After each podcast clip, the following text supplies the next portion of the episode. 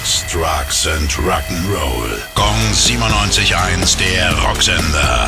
Rock News. The Pretty Reckless sind frisch bestätigt als Teilnehmer für Rock im Park 2022 und haben jetzt ein Video zu Only Love Can Save Me veröffentlicht. Bei dem Song wirken auch Matt Cameron und Kim Thale von Soundgarden mit.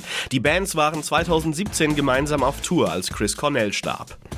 Def Leppard sitzen an einem neuen Album, obwohl sie sich sicher sind, dass neue Alben heutzutage an Bedeutung verloren haben. Ihre letzte Neuveröffentlichung ist schon knapp sechs Jahre her. Seitdem haben sie aber auch ohne konkrete Pläne für neue Platten immer wieder Songs geschrieben. Sänger Joe Elliott erzählt, dass die Band dabei ein klares Ziel verfolgt. Eines Tages im gleichen Atemzug mit Legenden wie Lennon und McCartney, Pete Townsend oder Jagger und Richards genannt zu werden.